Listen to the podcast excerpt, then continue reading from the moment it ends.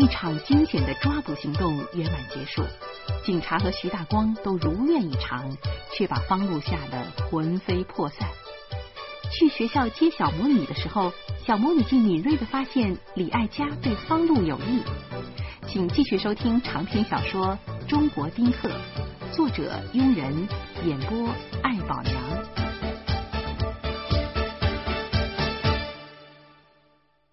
在接小魔女回家的路上，我在她的面前大讲：贫贱不能移，富贵不能淫，威武不能屈。我又大谈，贵族是社会的寄生虫，吃嘛嘛不香，干嘛嘛不成，是废物。最后竟砍出了人生而平等，四海之内皆兄弟的豪言壮语。小魔女一直瞪眼听着，我觉得差不多了，就问宝宝：“懂了没有？”小魔女高兴的说：“懂了。”最后掏出了二十块钱，装疯卖傻的说：“干爹，咱们去吃麦当劳吧。”给我回家去！你，我毫不客气的照小魔女的屁股上踢了一脚。小魔女魔性大发，魔爪立刻对准了我的头发，我扭身就跑，边跑边喊：“哼，你胖，你追不上我，你就是追不上我。”不办，我不办，看我不抓住你！小魔女立刻将干爹刚才踹他一脚给忘了，嘻嘻哈哈的在后面追。我在前面跑，小魔女在后面追，完全是一副天伦之乐、欢乐融融的假象。不一会儿，我们已经看见小区的楼群了。到家之后，我累得四脖子汗流。小魔女干脆坐在地板上不起来了。老妈曾说中午要包饺子，这个时候正在厨房里包白菜呢。她见小魔女回来，点手叫着说：“丫头，来，奶奶给你根白菜心吃。”小魔女举着从大白菜中央抠出来的菜心，好奇的说：“奶奶。”这东西能吃吗？哎呦，这可是好东西啊！你干爹小时候那想吃都吃不着。嗯，说着，老妈将菜心中央最嫩的部位掰下来，递到了小魔女的嘴里。小魔女就像品尝毒药似的，歪着脖子，眉头紧锁。大约过了五秒钟。小魔女摊开双手，奶奶是甜的。老妈觉得自己的听觉出问题了，使劲的在自己的耳朵上拧了几把。她强咽了一口吐沫。我我是白菜心儿，那那本来就是甜的呀。我赶紧说：“哎呀。”这这现在的孩子啊，都不吃白菜心儿了。那不吃，那他们都吃什么呀？麦当。小魔女担心我还会踢她，第三个字没出口，就跳进书房内，可是却把嘴巴留在外面，拉长了声音，接着说：“老。”我虚张声势的挥了挥手，小魔女赶紧缩头，书房的门“咣”的一声撞上了。老妈撅着嘴看了我几眼，没说话。我指了指客房，豆子怎么样了？一根水呀，葡萄干啊，都吃下去了，没事儿，已经睡了。早上我还真以为是大脑炎呢，腿都软了，不过是出水痘。我说，要出水痘几天能好啊？你们呐，小时候都出过水痘，第二天就满街跑了。我推开了客房门，向里看了几眼，豆豆正睡呢，额头上、脖子上都有水痘，那玩意儿已经由半透明而直立的豆芽菜变成了矮胖矮胖的小红点儿，看样子是好多了。后来我又在房间里转了一圈，发现家里只有我和老妈，我就奇怪的说：“，我我媳妇儿跟严明呢？去超市啦。你媳妇儿说虚惊一场，应该吃点好的补补身子。”这吃货，我呵呵的笑起来。虚惊的确是虚惊，豆豆真是把我们吓得够呛。可这不是大吃大喝的理由啊！老妈又笑了，但笑得很是无奈。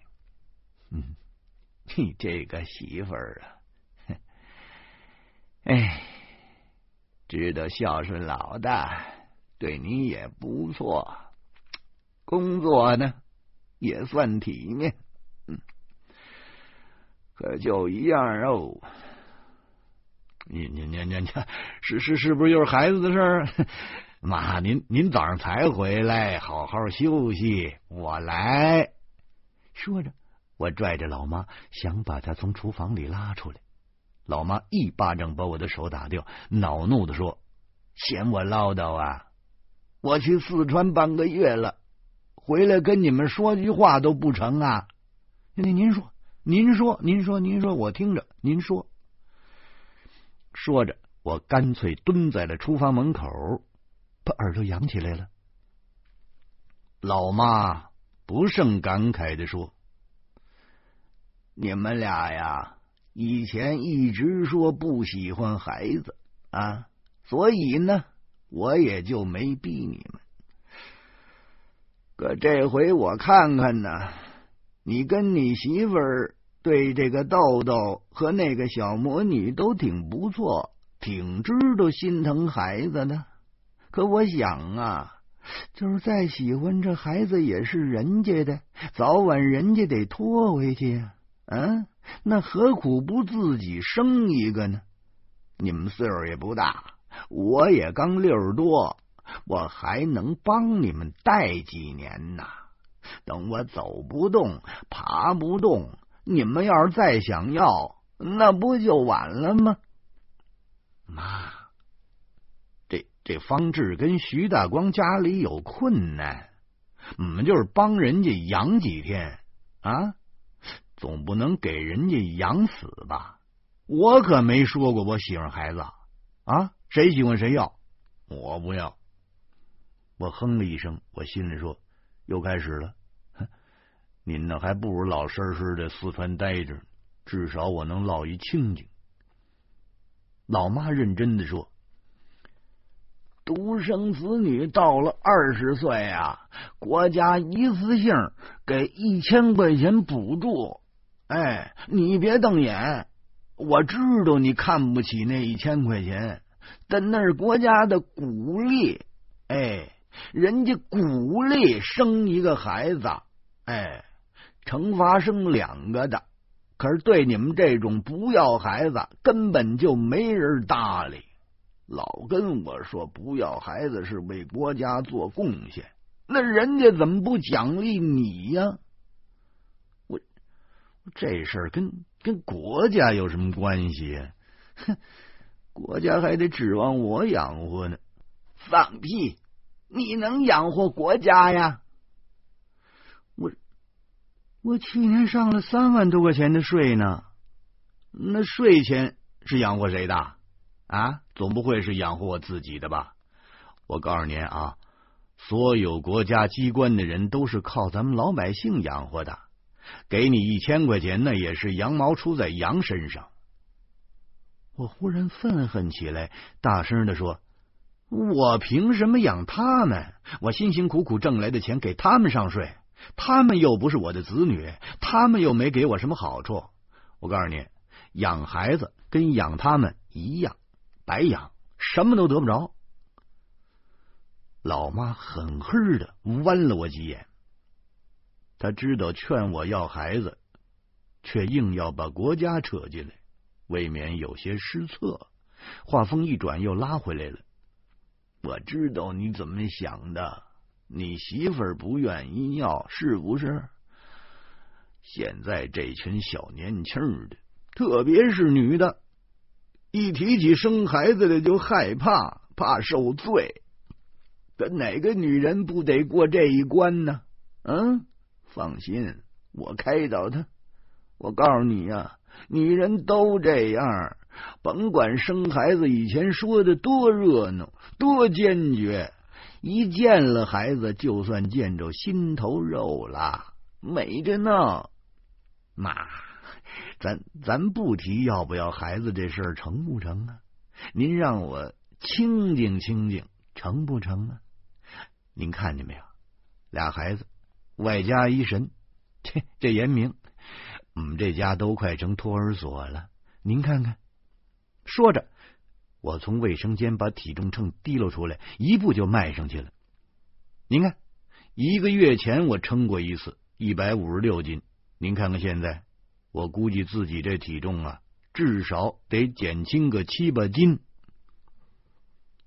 老妈和我同时望着指针，一百五十八斤。我急忙跳下来，将体重秤在手里抖了了几下，等到指针复零，然后再次窜上去，还是一百五十八斤。这时候，老妈点着我的鼻子说。你还长了两斤呢，你你有什么不服气儿的？你我一脚把体重秤踢进卫生间了，这这破玩意儿不准，绝对不准！您看，您看，您看我这腰上这肉都薄了。说着，我拉着老妈的手去抓后腰上的肉。老妈妈甩手进了厨房，不阴不阳的说：“随你的便。”哎，早晚有你后悔那一天。我在客厅里来回的转悠，我越想越生气。十几天了，我连个像样的睡眠都没有。十几层楼，几乎每天都要爬几次，这体重怎么不降反升呢？不会是我的内分泌失调了吧？一念至此，我开始担心自己的身体了。内分泌失调，接下来就是生物钟混乱，然后所有的内脏器官发生变异。内脏变异当然不会向好的方向发展，不是炎症就是癌症，弄出个糖尿病来也不是好玩的。长此以往，我方路肯定会英年早夭。我和老婆赌咒也就算泡汤了。有一次啊，我和老婆聊天，老婆跟我说：“你说人分三六九等，我认为这话指的是男人，女人应该分成几等呢？”我说：“有人说女人应该分为可以做爱的和不可以做爱的。”老婆说我是流氓。于是我征求他的意见，老婆郑重的说：“女人的最高境界是先生，多悲哀呀！你们男人生下来就是先生，我们女人非要混到最高境界才能被称为先生。”我觉得老婆的话有道理，在中国能够被称为先生的女人，那屈指可数啊。老婆接着说。第二等的女人是夫人，也还说得过去。下一等是太太，基本那就是暴发户的老婆。最次等的女人有很多的称谓，什么糟糠啊、贱内啊、媳妇啊、屋里的、炕上的，一个比一个难听。我哈哈笑着说：“ 我呀，争取让你混成夫人啊，当先生。”推男，老婆握着我的脑门。哎呦，你是我认识的男人里最聪明的，你为什么不让我混成先生啊？您要是成了鲁迅、老舍那样的人，那我就能成先生啊！我坚决反对，那得等我死了，您当遗孀的时候才能成先生呢。可我一时半会儿死不了，绝对能活到你后边去。老婆越发肆无忌惮了，她大声的喊：“不可能，都是男人先死。”我说：“我天天锻炼，我练的吧比那泰森都厉害，我一定把你给熬死。”从此，我们俩定了一个约定，看谁先死。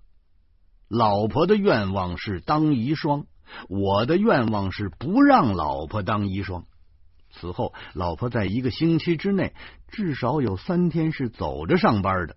我呢，买了一个橡皮人，在橡皮人的脑门上写上了泰森，然后搬到了阳台上，每天都照这泰森脑袋上打三百拳。这项约定在豆豆来我们家之前一直在实施当中。所以，我要是早夭了，我就输了。想到这儿，我跑上了阳台，照着泰森的额头叮叮当当的打起来。可只打了一百拳，胳膊就抬不起来了。我恶狠狠的琢磨着：完喽，这回我算是让这俩孩子给毁喽。这个时候，小魔女的胖脸出现在阳台的门口。他举着几支画笔，干爹，你去过长城吗？干什么？老师让我们画长城的画，可我没去过长城。你都八岁了，你怎么还没去过？我爸爸没带我去过。老师说。画的好就能参加区里的比赛，我想参加比赛。我忽然拍了一下脑门，一个大胆的念头滋生了。我好久没去郊区了，要是借游览长城的机会，连锻炼带郊游。还能给小魔女的绘画生涯添上一笔光彩，那不是挺好吗？于是我拍着小魔女的肩膀说：“宝宝放心，你爸爸没带你去过，干爹带你去。